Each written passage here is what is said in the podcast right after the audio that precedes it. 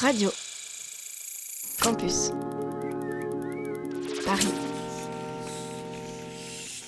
20h sur Radio Campus Paris, on se branche sur les ondes du lobby. Allez, c'est parti.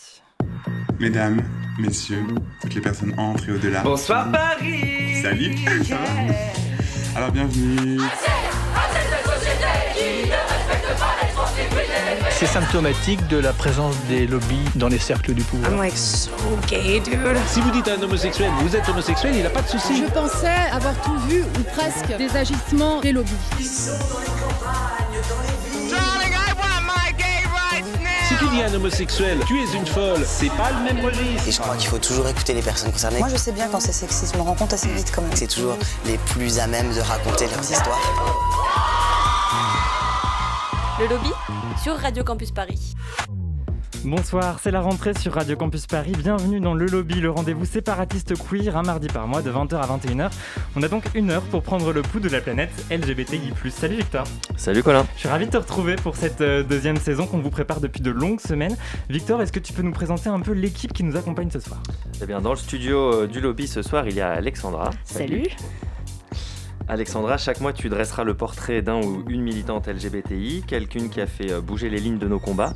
De qui est-ce qu'on parle ce soir? De Ruth Bader Ginsburg, qui était juge à la Cour suprême aux États-Unis et qui est décédée le mois dernier. Donc ce sera en toute fin d'émission et dans le studio également il y a Antoine. Salut Antoine. Salut Victor, salut Colin. Et Antoine, ce soir tu t'attaques à Grinder. Ouais.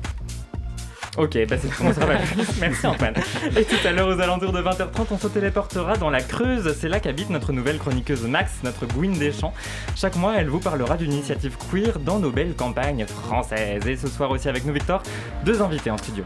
Oui, en deuxième partie, nous serons avec le photojournaliste Frédéric Noy qui nous parlera de son livre Équifiré. C'est le résultat d'un travail au long cours pendant plusieurs années où il a photographié la communauté LGBTI dans trois pays d'Afrique de l'Est.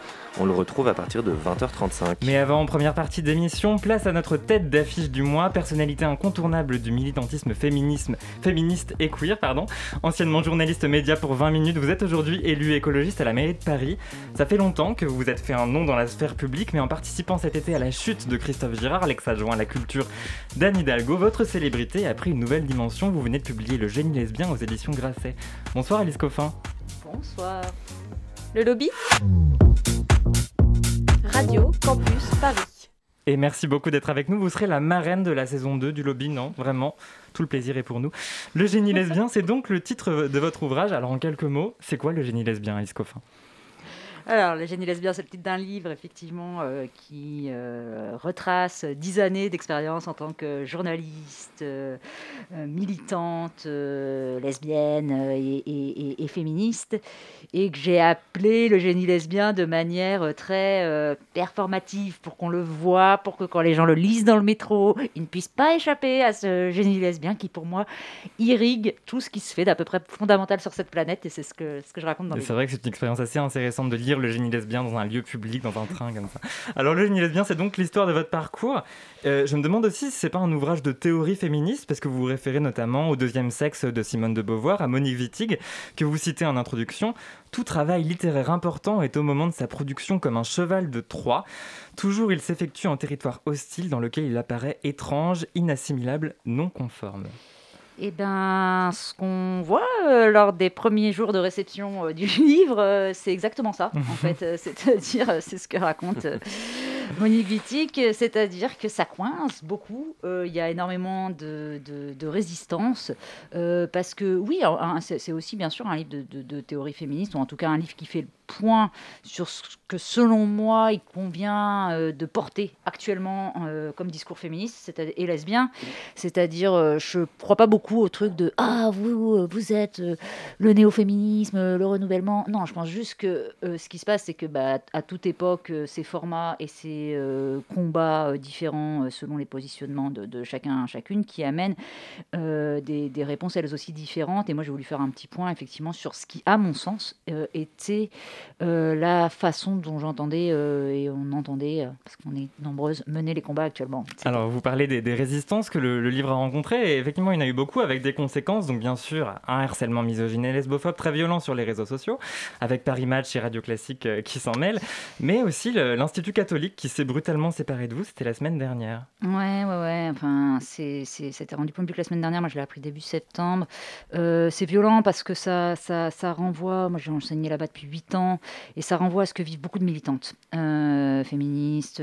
En sachant que vous n'êtes pas les militantes depuis une semaine. non, sur les 8 dernières années. Ils étaient, absolument au courant quand, quand, quand ils m'ont embauché. Et euh, c'est toujours un peu terrifiant. moi, je pense beaucoup à toutes nos, nos, nos, nos aînés et j'en ai vu beaucoup finir dans des situations extrêmement précaires parce que, évidemment, les portes se ferment. La résistance de la société, elle se manifeste aussi de manière de vous couper les vivres euh, économiques, de vivre, euh, bah vous empêcher en fait, hein, voilà, par tous les moyens euh, de pouvoir subvenir à vos besoins, etc. Et bah ça c'est une des manifestations de l'opposition et de la façon dont on fait taire en fait, les, féministes, et il y en a malheureusement un oui, on va continuer à en parler. Alice Coffin est avec nous dans le lobby ce soir. Dans un instant, on va continuer à parler de son ouvrage Le génie lesbien, paru aux éditions Grasset. Mais juste avant, on fait le tour de l'actualité queer avec Victor. Oui, donc tout d'abord, une juge ultra-conservatrice à la Cour suprême qui risque de mettre en péril l'accès libre à l'IVG et le mariage pour tous aux USA, le difficile chemin législatif de l'interdiction des thérapies de conversion, la manif pour tous qui tente un retour en pleine pandémie, et enfin Mediapart qui se dote d'une gender editor, ce sont les actus d'octobre. On commence par l'international. Nous allons, une fois n'est pas coutume, nous pencher sur les présidentielles américaines. What a surprise! La mort de la euh, juge Ruth Bader Ginsburg, RBG pour les intimes, dont Alexandra vous dressera le portrait en fin d'émission, crée le trouble dans la communauté LGBT, et chez les progressistes et féministes. En effet, Trump a décidé de la remplacer le plus rapidement possible, malgré la campagne en cours, et c'est sur Amy Coney Barrett que s'est porté son choix.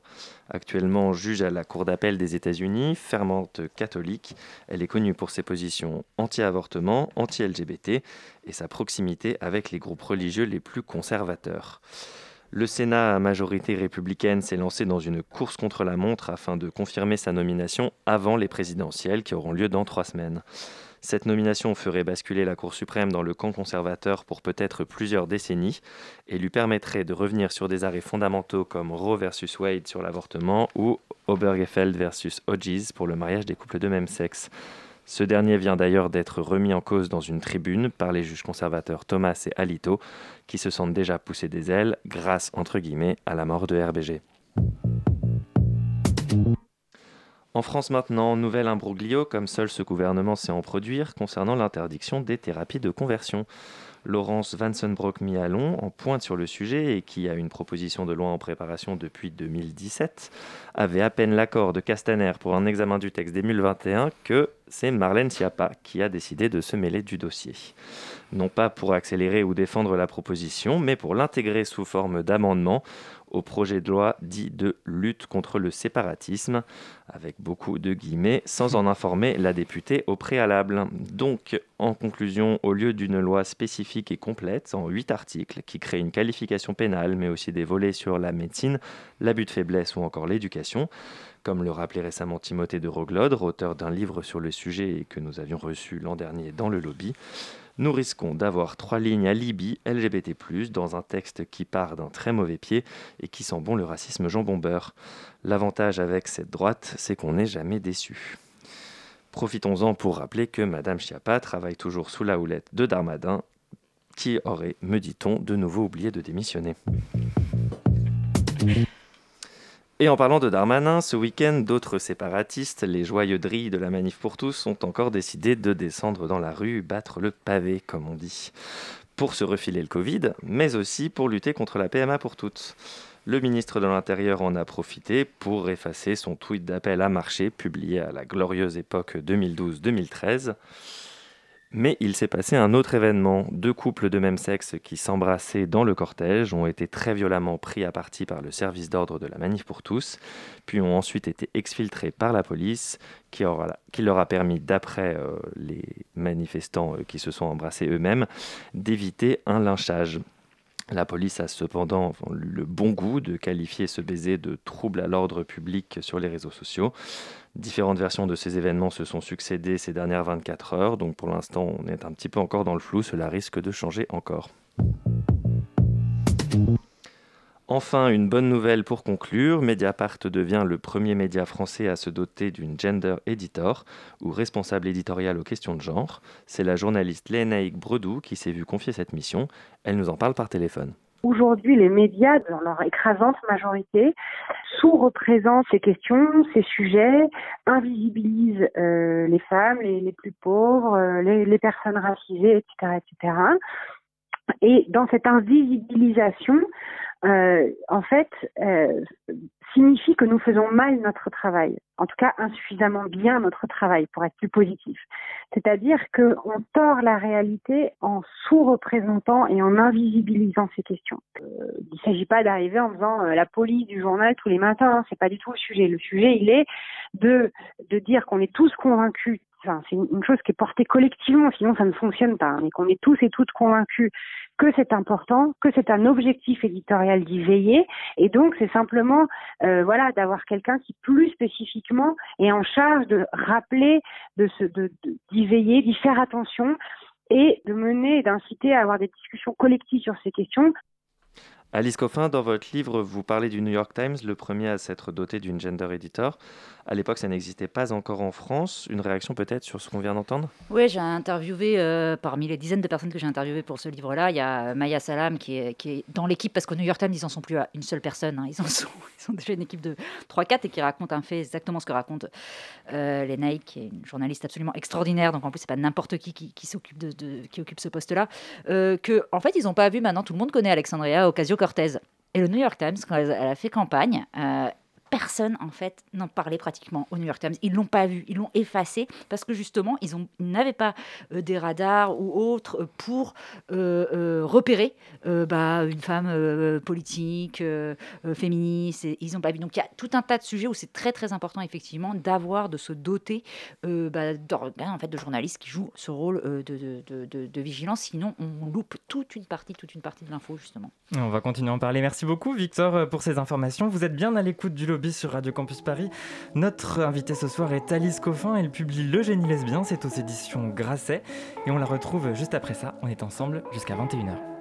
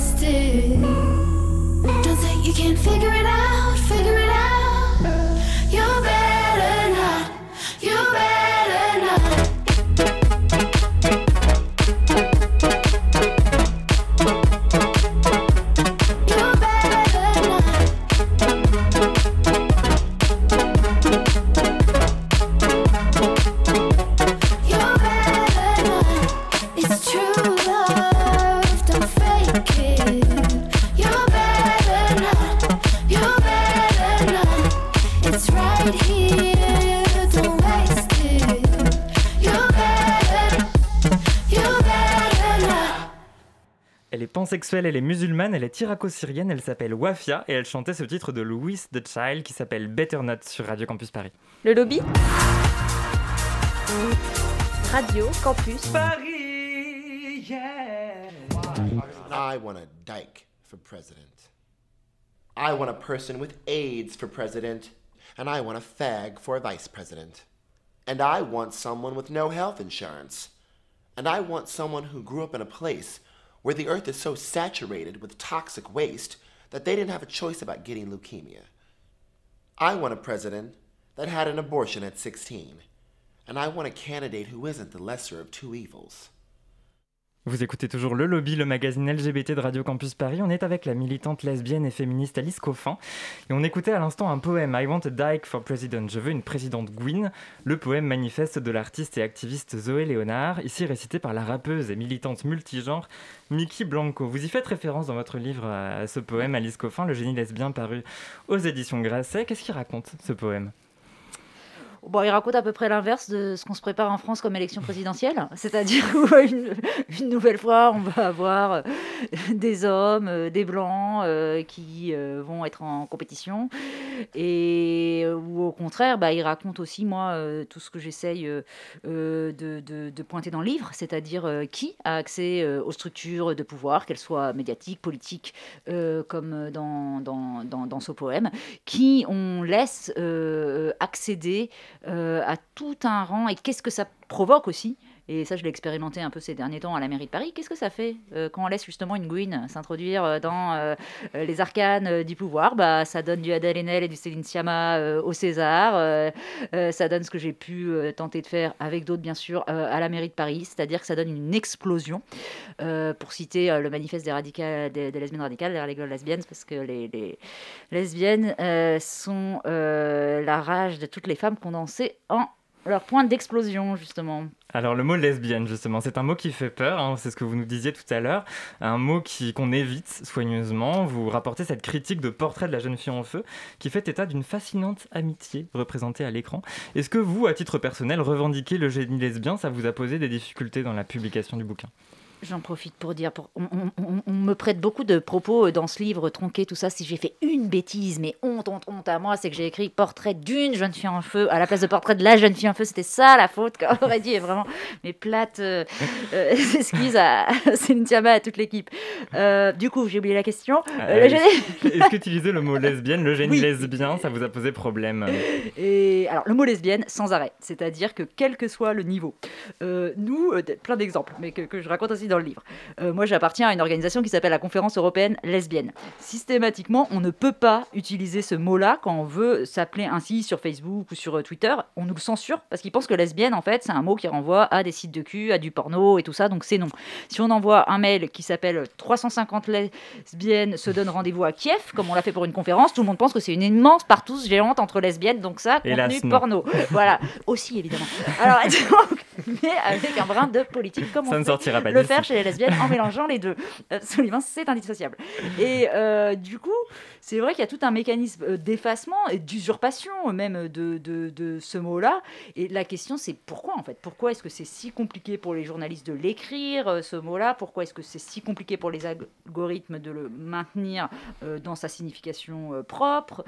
Et je pense que ça renvoie véritablement au fait que les lesbiennes sont la, la, la, plus grande menace contre le, système patriarcal, c'est-à-dire contre le système tout court qui régit euh, cette planète-là, et que c'est pour ça qu'il y a tant d'acharnement à faire qu'on ne puisse même pas euh, se, se, se, définir. Et je pense que évidemment tout ce qui se passe autour de la sortie du livre a complètement également euh, à voir. Et moi je le raconte beaucoup sur un parcours, c'est un parcours, c'est un livre assez intime aussi, assez perso, où je parle de pas mal de trucs qui, qui, qui me sont arrivés, et notamment, je sais pas, quand j'avais la vingtaine, en fait moi j'arrivais pas, je disais pas, enfin lesbienne, je me disais ah non, c'est un peu moche comme mot, ça, mais n'importe quoi, c'est un peu moche, quoi, c'est un peu moche, pas du tout moche. C'était juste évidemment le poids moi-même que j'avais intériorisé euh, de ce mot-là, vécu comme un mot euh, rebut, euh, un mot sorcière en fait. Et bah justement, tant mieux, c'est pour ça que maintenant je, je, le dis dès que je peux. Lesbienne. Donc du coup, vous parlez beaucoup de cette identité lesbienne qui est, qui est une manière politique d'être au monde, et vous dites que vous avez des amis hétérosexuels qui parfois se désolent de ne pas être lesbiennes elles-mêmes Et vous leur répondez que euh, l'hétérosexualité ne se résume pas à une question d'attirance. Ouais. Qu'est-ce que vous voulez dire par là? Ah, je pense que ça. Enfin, voilà, je pense que c'est. euh, Là, je vais citer euh, Audrey Lorde, euh, grand génie lesbien devant l'éternel, euh, essayiste, théoricienne, euh, qui explique qu'en fait, c'est pas. derrière tout féministe profonde euh, se cache une conscience lesbienne euh, qu'on couche ou pas avec des femmes. Et il y en a.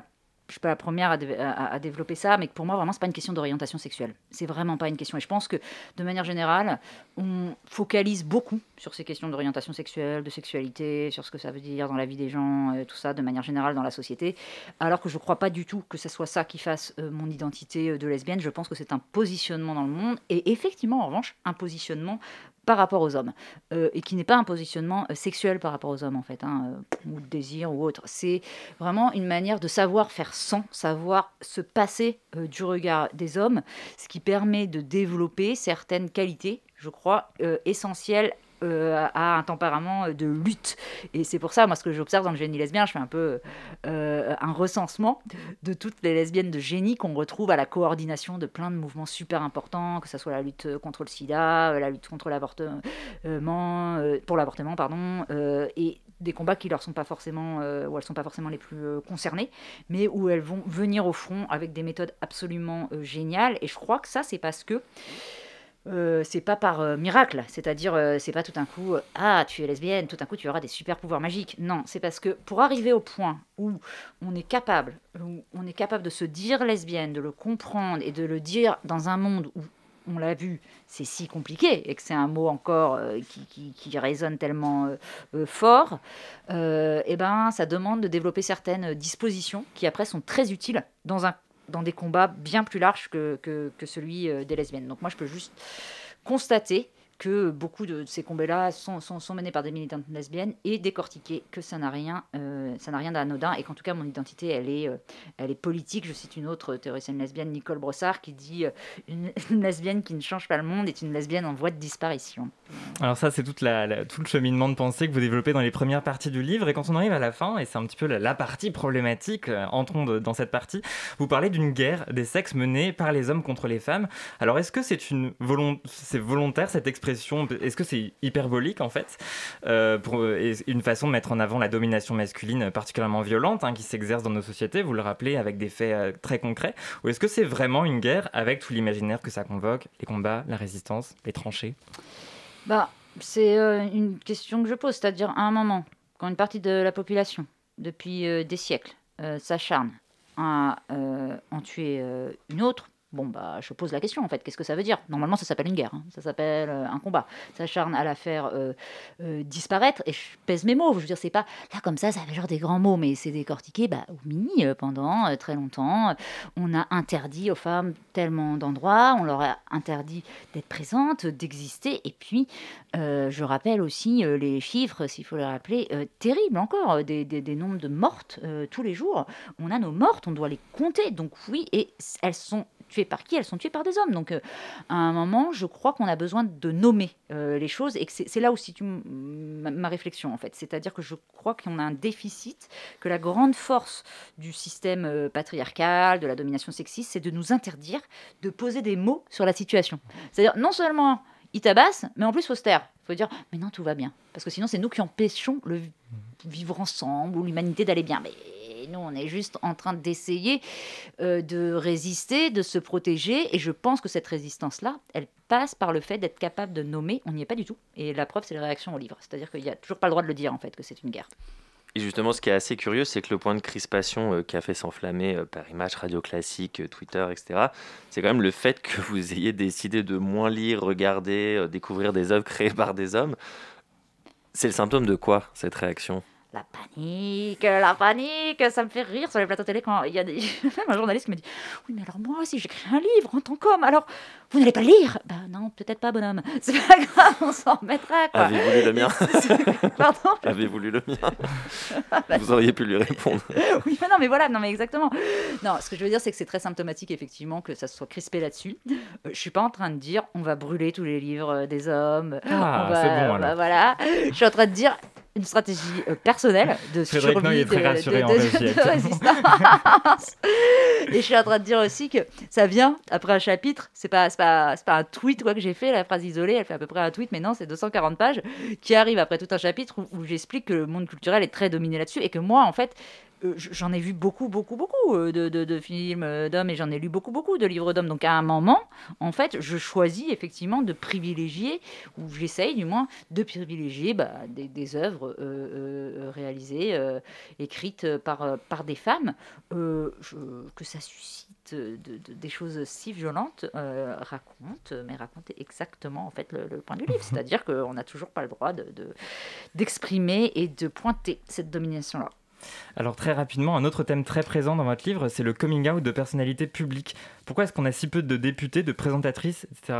euh, out en France? Ouais, alors euh, pour moi, oui, c'est effectivement de le poser, c'est-à-dire que par rapport à d'autres pays euh, à niveau juridique, de sécurité à peu près euh, égal, c'est une catastrophe comme les personnalités publiques gays et lesbiennes françaises n'osent pas sortir du placard. Je pense que c'est lié à une définition de la vie privée et de la vie publique très différente que dans d'autres pays ici, et qu'on revoit aussi sur MeToo par exemple, au moment de l'affaire Dominique Strauss-Kahn, on disait ah c'est du privé, c'est du privé, c'est pas du public. Ça renvoie également au, vous entendez actuellement en ce mois de septembre 2020 beaucoup le mot séparatisme, euh, qui est une variante du mot communautarisme, et qui est en fait une manière de pointer à chaque fois, de dénigrer quiconque parlerait en publiquement au nom d'une identité, qui fait que ça dévalorise votre discours. Donc on ne peut pas complètement en vouloir aux personnalités publiques de ne pas le faire, parce qu'elles n'ont pas tort sur un point. En France, si vous parlez en tant que lesbienne, en tant que gay, mais aussi d'autres minorités, ça décrédibilise votre discours. Et euh, il y a un, un point que vous abordez dans votre livre qui, euh, que moi personnellement, je n'avais pas du tout vu venir et que j'ai vraiment lu comme un très poignant coming out, c'est celui de votre alcoolisme. Ouais. Euh, vous le présentez comme quelque chose qui sort justement de votre identité de lesbienne, qui est une identité autre, une identité propre.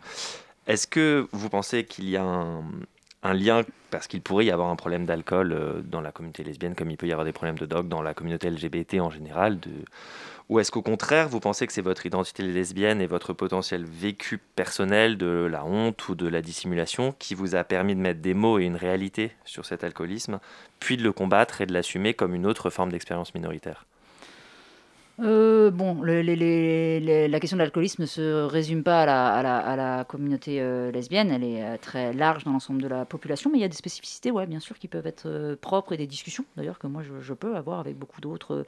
alors, lesbiennes ou dans le militantisme, et c'est aussi valable dans le journalisme, enfin, il peut y avoir aussi effectivement des.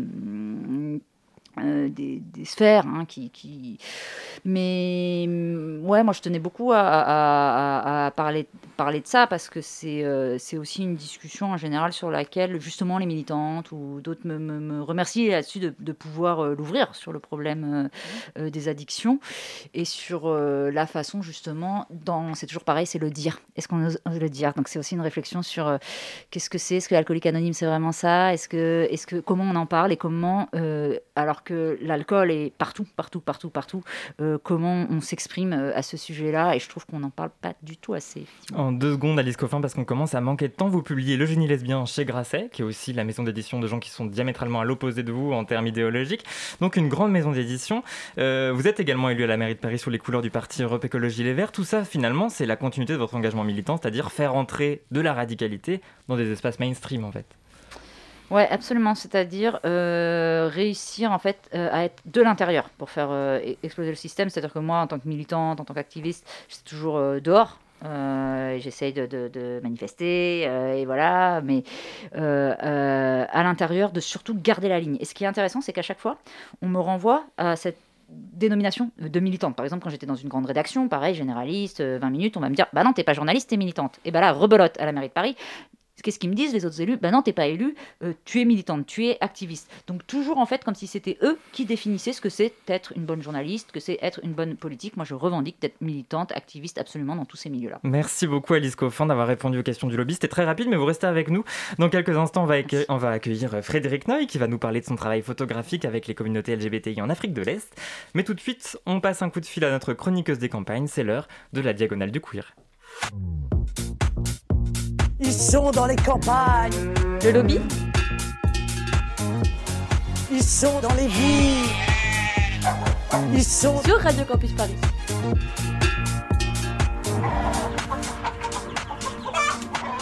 Salut Max. Salut. Bienvenue dans l'équipe du lobby. Max, donc tu te caches derrière le compte Instagram Gwyn Deschamps où tu parles de la vie des personnes LGBTI dans les campagnes et dans les petites villes. J'invite d'ailleurs euh, nos auditeurs et nos auditrices à retrouver notre émission d'été sur le sujet. Les campagnes sont-elles des déserts queer? C'est la question euh, qu'on t'avait posée. Et donc désormais, chaque mois, tu nous présenteras une initiative queer euh, dans les campagnes. Alors première chronique aujourd'hui, de quoi tu vas nous parler? Alors aujourd'hui, je vais vous parler de Pétille. C'est un site qui met en relation les personnes queer qui travaillent dans le domaine du BTP, de l'agriculture, de l'industrie, de l'artisanat, ce genre de choses. À l'origine, c'est 5-6 euh, amis qui vivent dans le Grand Ouest, donc près de la région de Nantes, qui au début du mois d'octobre 2019 euh, ont organisé les rencontres MPTGI+, donc meufs, trans, PD, gwyn, personnes intersexuées et plus, du bâtiment et de l'industrie agricole. Le but, c'était de se rencontrer, d'échanger sans mexis sur les réalités de leur métier, parce que c'est quand même des métiers à dominance masculine. Et euh, résultat, il y avait une soixantaine de personnes qui ont participé à ce week-end. D'accord, et donc c'est là qu'est né Pétille. Voilà, donc en fait, suite à ce week-end, euh, l'idée est née de faire une sorte de site fédérateur comme un lieu virtuel de ressources. Et c'est comme ça qu'il y a eu le site petit.s'etoccupé.fr. Bon, de toute façon, je remettrai l'URL sur le site internet de Radio Campus Paris. Et euh, ce site présente euh, surtout une carte qui recense les différents projets, chantiers participatifs, etc., où tout le monde peut déposer une annonce.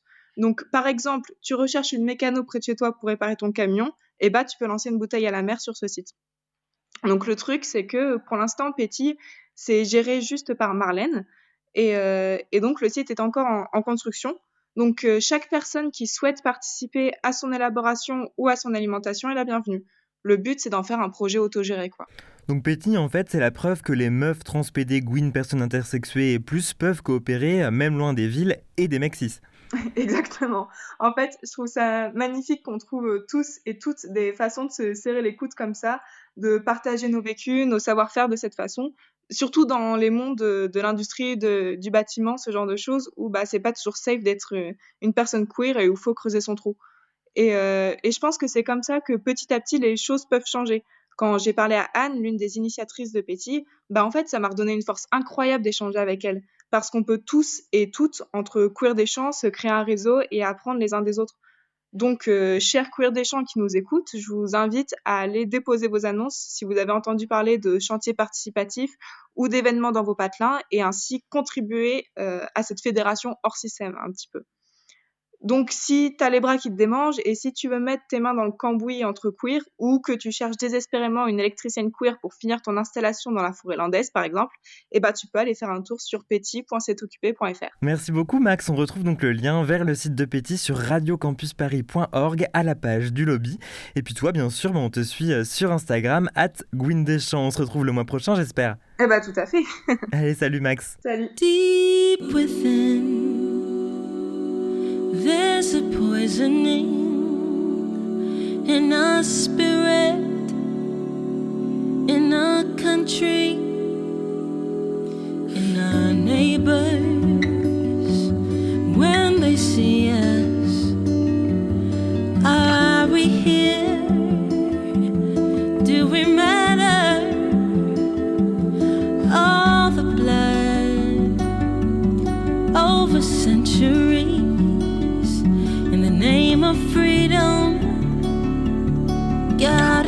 Country are protectors when they see us. Are we here? Do we matter? I ask this on the daily. I ask this for my baby still out there in the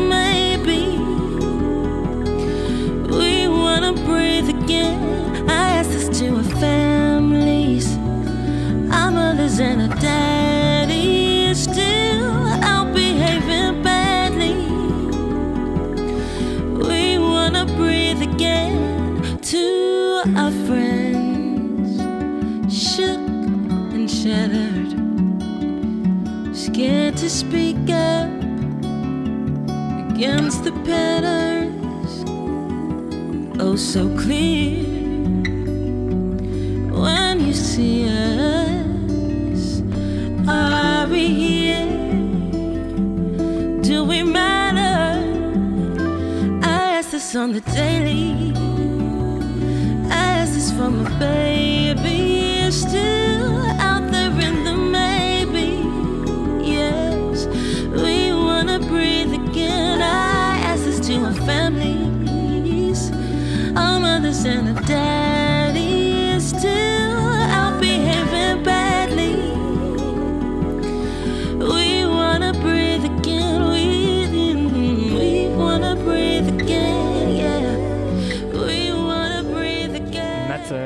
Brittany Campbell à l'instant dans le lobby de Radio Campus Paris. Matter comme Black Lives Matter, un hymne à la communauté noire américaine interprété par une artiste queer rencontrée notamment dans She's Got a Habit, la série Netflix de Spike Lee. Salut Antoine Ça va Antoine?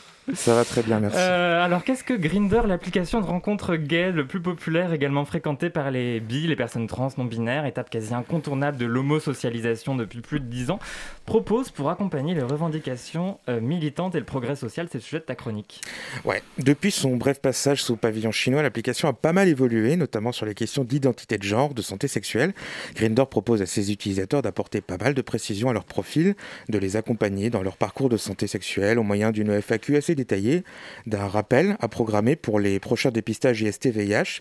Et il est également possible pour l'utilisateur de faire savoir s'il consent, s'il est d'accord, pour recevoir des images not safe for work, c'est-à-dire du contenu porno, euh, news, dick pic, etc. En juin dernier, en plein mois des fiertés, dans un contexte assez exceptionnel de solidarité internationale avec le mouvement Black Lives Matter, Grinder a annoncé que le filtre permettant d'afficher d'autres utilisateurs en fonction d'un critère ethnique, ou au contraire d'invisibiliser les utilisateurs répondant à ce critère, serait supprimé lors de la prochaine mise à jour. Et Grinder a tenu parole, le filtre euh, de recherche ethnique a disparu, mais il demeure néanmoins possible de renseigner ce critère sur son profil. En fait, les applications comme Grinder semblent être partagées entre le désir de répondre aux exigences de leurs clients, à qui elles fournissent les moyens techniques d'assouvir leurs fantasmes le plus rapidement et le plus efficacement possible, et la nécessité de suivre des mouvements militants pour éviter le bad buzz. Or, la possibilité de trouver immédiatement ce que l'on désire est un luxe et Grinder en a parfaitement conscience puisque la recherche de critères ethniques n'était disponible que dans la version payante de l'application. Il y a donc un intérêt économique important en jeu. Décider de supprimer totalement une fonction, c'est prendre le risque de perdre des milliers de clients. L'engouement international autour du mouvement Black Lives Matter et la sensibilisation que cela a pu euh, engendrer a donné à Grinder l'opportunité d'agir en minimisant le risque de se mettre à dos des milliers d'abonnés potentiellement racistes et fétichistes. Hypothèse un peu la, de lâche. Mais ces paramètres de triage, Grinder en propose bien d'autres. Il est notamment possible de faire apparaître ou disparaître les utilisateurs en fonction de leur âge, de leur taille ou encore de leur poids au kilogramme près. Autant de fonctionnalités qui, entrent, euh, en, contradiction pardon, avec les mesures énoncées précédemment et permettent de sélectionner d'autres utilisateurs de cette façon. Euh, Grinder entretient les réflexes agistes et grossophobes d'utilisateurs qui croient pouvoir se débarrasser d'une partie de la population. Et finalement, Grinder se repose beaucoup sur la responsabilité individuelle, il appartiendrait à chacun d'être capable d'encaisser violences et discriminations, de subir cette règle du jeu parfaitement cruelle et puérile. Et s'il existe des forums, réseaux sociaux ou sites de rencontres qui bannissent préventivement certains mots, notamment les injures, sur Grindr, c'est open bar, l'utilisateur peut se lâcher, envoyer les pires insultes à ses interlocuteurs en toute impunité. Dans une interview au New York Times en 2014, le créateur de Grindr, Joel Sigmay, déclarait depuis sa villa de Los Angeles Grinder m'a poussé à me remettre en forme, à retourner en salle de sport, à soigner mes abdos. Les gens critiquent son côté superficiel, mais ce n'est pas moi qui ai inventé la nature humaine. Grinder vous pousse à vous améliorer, c'est tout. Si le créateur de Grinder croit en l'injonction à la performance et à la normalisation des corps et des comportements, il n'est pas étonnant que son application favorise encore, malgré ses tentatives d'évolution, le rejet des utilisateurs qui ne correspondent pas au portrait robot de l'homme idéal, selon Joël Sigmay et selon la société patriarco-capitaliste, soit un homme blanc, cisgenre, masculin, musclé, riche, valide et séronégatif. Dans le même article, le journaliste Guy Trebay remarque dans le bureau du fondateur de Grinder une série de masques accrochés au mur, sans doute en référence au logo de l'application. Il ne peut s'empêcher de noter qu'un de ces masques ressemble, dit-il, à celui d'Hannibal Lecter. De quoi s'interroger sur la conception qu'a Joël Sigmray de la nature humaine. Merci beaucoup Antoine pour cette première chronique qu'on pourra écouter, réécouter en podcastant notre émission sur le site de Radio Campus Paris, radiocampusparis.org et sur vos applications de podcast. Il est 20h41, on va accueillir notre deuxième invité. Le lobby? Radio Campus Paris. Bien sûr, la majorité, il est là. C'est eux qui veulent nous vexer, qui veulent nous intimider, mais nous ne serons jamais intimidés. Il dit on va vous emprisonner, on va vous. Donc, on- vous allez purger vos peines, je ne sais pas, on va vous amender. Mais ça ne nous empêche pas d'être présentement là. Nous, les minorités, nous sommes des opposants parce que nous, ils veulent qu'on change automatiquement alors que c'est impossible. C'est la guerre. Il faut qu'on soit solidaire. Il ne faut pas se marginaliser, se stigmatiser nous-mêmes, se mettre à l'écart. Un jour, il y aura la victoire. Bonsoir Frédéric Noy. Bonsoir. Bienvenue dans le lobby, vous êtes photojournaliste et vous travaillez avec l'agence Cosmos. Et puis à côté, vous proposez aussi des, des projets au long cours, dont Ekifiré, dont on va parler ce soir. Alors déjà, ça veut dire quoi, Ekifiré Ekifiré en langue euh, lougandaise, donc qui est la langue bantou officielle euh, en Ouganda, ça veut dire quand on parle d'un objet ce qui est cassé. Et quand on parle d'un être humain, c'est, ça veut dire quelqu'un qui est mort et vivant à la fois, donc un mort-vivant. Et c'est euh, le terme qui est employé notamment euh, par la société ougandaise pour qualifier les gens qui appartiennent à la communauté euh, LGBT. Oui, donc en fait, vous reprenez une insulte et vous la retournez contre l'oppresseur. C'est un peu l'idée. Je reprends un, un terme très vulgaire ergotique et je Mhm. le retourne contre l'oppresseur euh, avec euh, cynisme, parce que le cynisme et l'humour, c'est une des armes favorites de la communauté euh, que je connais le mieux, c'est la communauté ougan- ougandaise. Mhm. Alors racontez-nous un peu la, la genèse de ce projet. hein. Le livre est sorti en, en janvier, mais donc euh, Covid oblige, vous, nous le présentez seulement aujourd'hui. La jeunesse, c'est que j'ai beaucoup travaillé sur euh, l'Afrique sub- subsaharienne où j'ai été basé pendant une vingtaine d'années. Puis à un moment, je me suis dit que la meilleure manière d'interroger la contempora- contemporanéité de l'Afrique, j'y arrive jamais, c'était de s'intéresser à la dernière frontière en matière de droits humains, au tabou. Et pour moi, c'était le- les, droits des, les droits des minorités sexuelles, les droits des LGBT, parce que c'est là où le consensus entre gouvernement, ONG, population se brise toujours. Si vous parlez du droit des femmes, si vous parlez du droit à l'éducation, du droit à l'accès à, l'eau potable, tout le monde est toujours d'accord pour dire oui, oui, il faut absolument qu'on le fasse un jour ou l'autre, euh, au calendrier grec, peu importe, mais tout le monde est toujours d'accord. Dès que vous abordez la question du droit des minorités sexuelles, c'est-à-dire les LGBT, là, le consensus se brise et même il se fait plus que se briser parce que c'est des appels à, à la mort.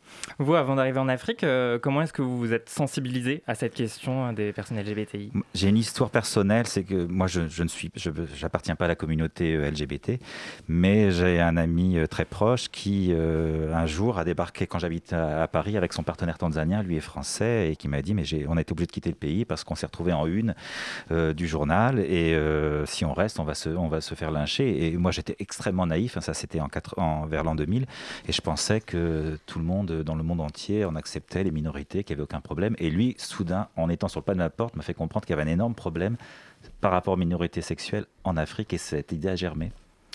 Et euh, justement, en étant vous-même pas membre de cette communauté, comment est-ce que vous avez réussi à créer euh, ce lien dans les trois pays, donc surtout en Ouganda, euh, avec une communauté qui est quand même globalement assez cachée et très discrète J'ai travaillé sur le Burundi, le Rwanda et, l'Ouganda. J'ai commencé par le Burundi et donc ce fameux ami euh, m'a aidé à avoir les premiers contacts euh, avec la communauté burundaise. Une fois que j'ai, je suis resté assez longtemps, leur, expliquer, leur expliquant ce que je faisais, euh, ils m'ont peu à peu laissé faire. Enfin, une personne laisse et puis tout le monde parle, le bouche à oreille est favorable. Puis c'était le Rwanda parce que le Rwanda est très proche du Burundi, donc les gens se connaissaient. Et quand je suis arrivé en Ouganda, là par contre, comme la peine euh, maximum, c'est la prison à vie. Il y a des activistes, comme notamment euh, une, amie très proche qui est euh, Kasha Nabagesera, qui comprennent que la visibilité est le meilleur moyen de faire avancer la cause et qui, eux, au contraire, est extrêmement ouverts en disant Mais oui, il faut en parler, allons-y.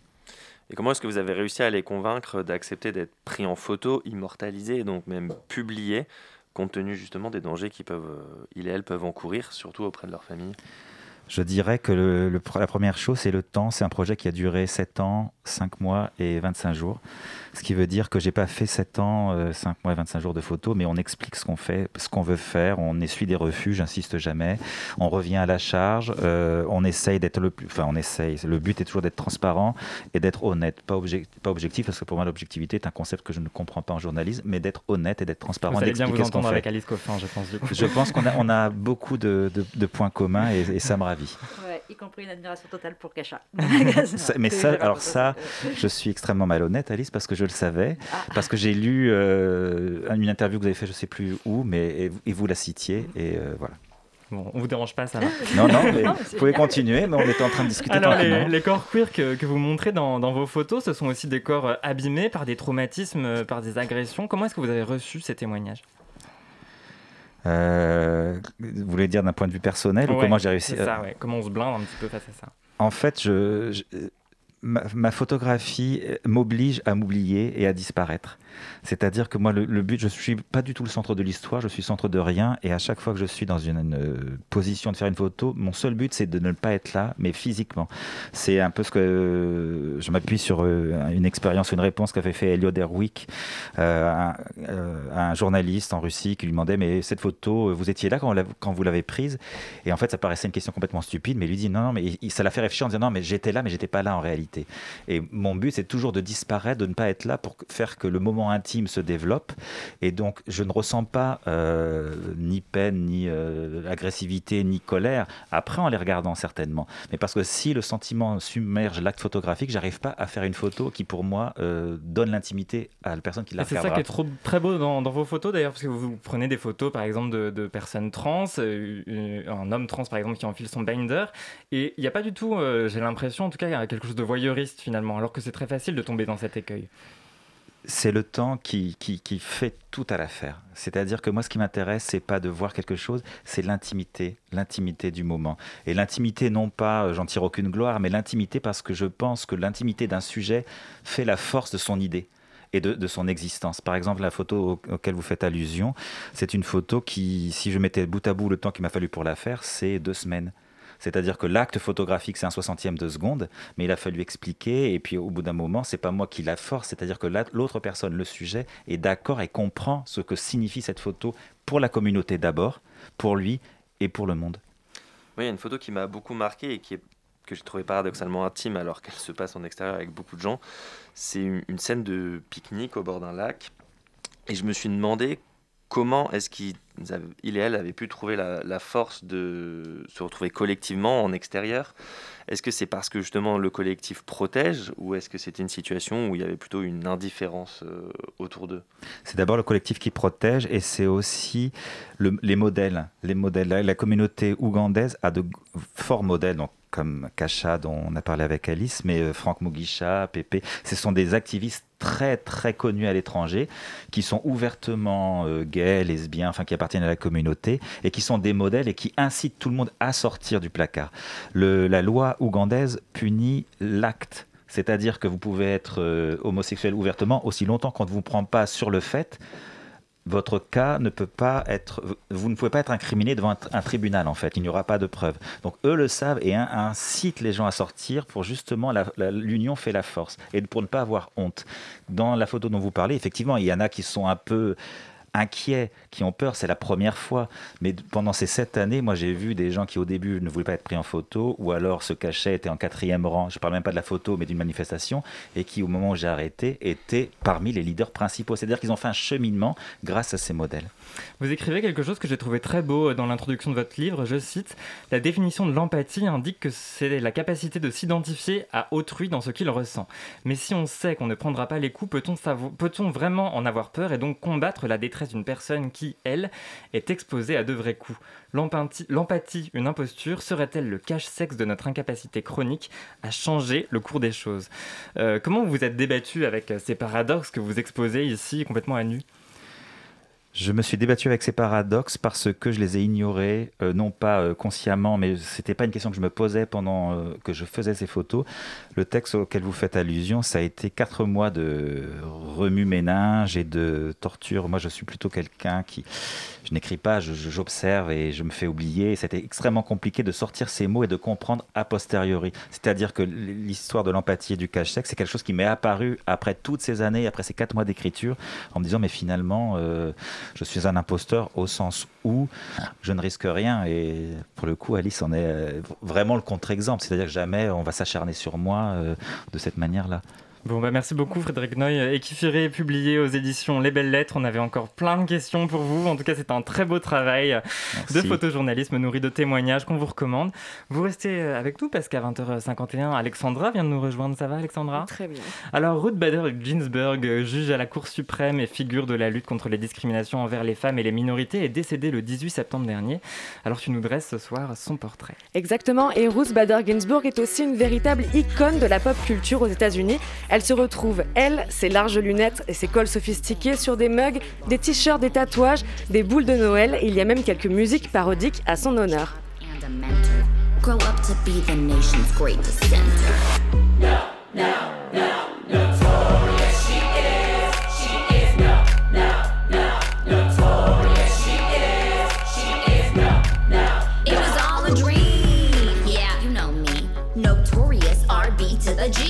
Notorious RB to the G, Notorious RGB. RBG, pardon, en référence au rappeur Notorious Big, élevé dans le même quartier qu'elle, à Brooklyn, et elle sera toute sa vie une pionnière. Elle entre à Harvard en 56, fait partie des 9 femmes reçues aux 500 élèves et devra justifier au doyen de la faculté pourquoi elle prend ainsi la place d'un homme.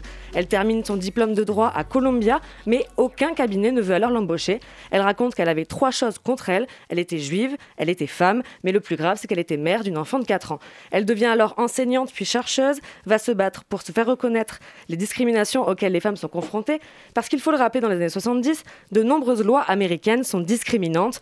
Une femme pouvait être virée parce qu'elle était enceinte, les femmes devaient avoir l'autorisation de leur mari pour obtenir une carte de crédit, la notion de viol conjugal n'existait pas. Donc Ruth Bader Ginsburg commence à plaider en 73 et son modus operandi est le suivant montrer que ces lois sont inconstitutionnelles parce qu'elles ne traitent pas les femmes et les hommes de la même manière en vertu du 14e amendement de la Constitution américaine.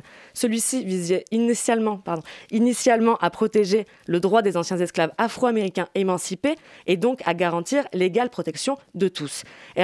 RBG veut donc son extension aux discriminations sexistes. Notamment, elle prend en charge une affaire concernant une militaire de l'armée de l'air, Sharon Frontiero, qui s'est vue refuser des allocations logement dont elle avait pourtant le droit, comme tout homme euh, militaire à cette époque-là, ce qui l'amène à plaider devant la Cour suprême. Le critère du sexe stigmatise lorsqu'il est utilisé pour empêcher les femmes de revendiquer des postes mieux rémunérés ou des promotions. Il part du principe que toutes les femmes considèrent leur foyer et leurs enfants comme leur préoccupation principale. Ces distinctions ont un effet commun. Elles permettent de maintenir les femmes à leur place, une place inférieure à celle occupée par les hommes dans notre société. Elle parvient ainsi à persuader la Cour que ce qui s'applique aux discriminations raciales s'applique également aux discriminations de genre. Et elle va étendre ce travail à de nombreux autres cas, petit à petit, pour chaque cas, avec le Women's Rights Project qu'elle cofonde dans les locaux de l'Association de l'Union américaine pour les libertés civiles. Et elle accomplit un véritable travail de titan. Après avoir été avocate puis juge à la Cour d'appel, elle est finalement nommée par Bill Clinton à la Cour suprême en 93 et c'est la seconde femme à y siéger après Sandra Day O'Connor.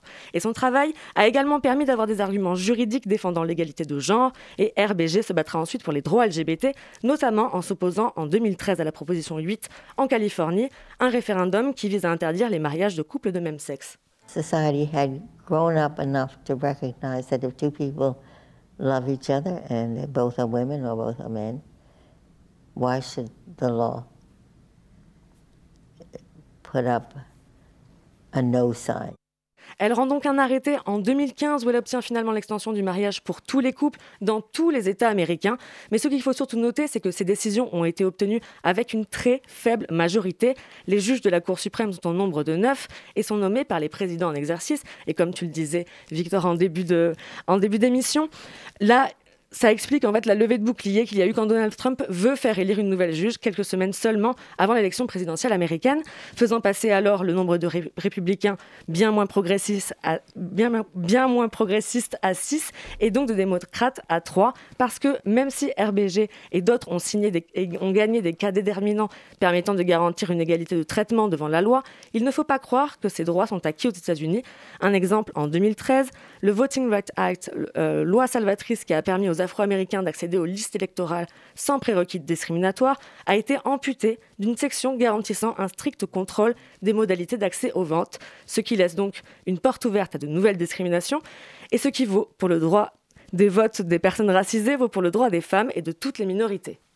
Je ne réclame aucune faveur pour les femmes. Tout ce que je demande à nos frères, c'est qu'ils ôtent leurs pieds de notre nuque. now.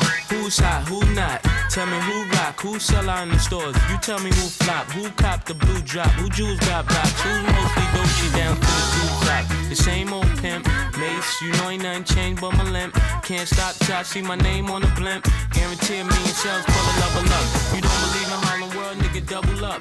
We don't play around, it's a bet, lay it down. Niggas didn't know me 91, bet they know me now. I'm the young Harlem nigga with the goldie. Merci beaucoup Alexandra pour ce portrait de Ruth Bader Ginsburg à réécouter en podcastant notre émission. Je vous rappelle que le lobby, ça continue sur Apple Podcast, Deezer, Spotify, Podcast Addict et sur les réseaux sociaux. Donc le lobby c'est presque fini et c'est le moment de l'agenda. Alice Coffin, qu'est-ce qu'on fait, qu'est-ce qu'on découvre, qu'est-ce qu'on voit euh, ce mois-ci? Festi- euh, Cinéfable, le festival international des films lesbiens et euh, féministes, qui commence dans 10 jours, se tient habituellement dans le 12e, cher à mon cœur, parce que c'est l'arrondissement dans lequel je suis élue à la lutte contre les discriminations et qui, la pandémie oblige, va être un peu dispatché. Je vous invite à aller voir la programmation géniale sur leur site, sur le site de Cinéfable. Rapide, efficace, précis, parfait. Frédéric Noy, à vous. On se plonge dans euh, Rafiki, un film kényan de Wanuri euh, Kaiou sorti en 2018 sur euh, un amour lesbien euh, à Nairobi.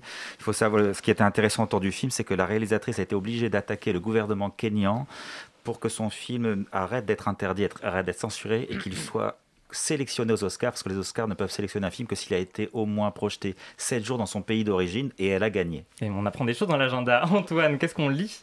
On se précipite en librairie pour découvrir 40 LGBT+, qui ont changé le monde. C'est le tome 2, c'est un livre illustré par Florent Malelli aux éditions Lapin. Alexandra. Et moi, j'ai repéré une exposition collective qui s'appelle Masculinité, avec le S entre parenthèses, et qui explore évidemment non pas la masculinité, mais les masculinités entre des œuvres et des parfums. Donc, à voir, ça commence aujourd'hui, ça se termine le 18 octobre. Et Victor?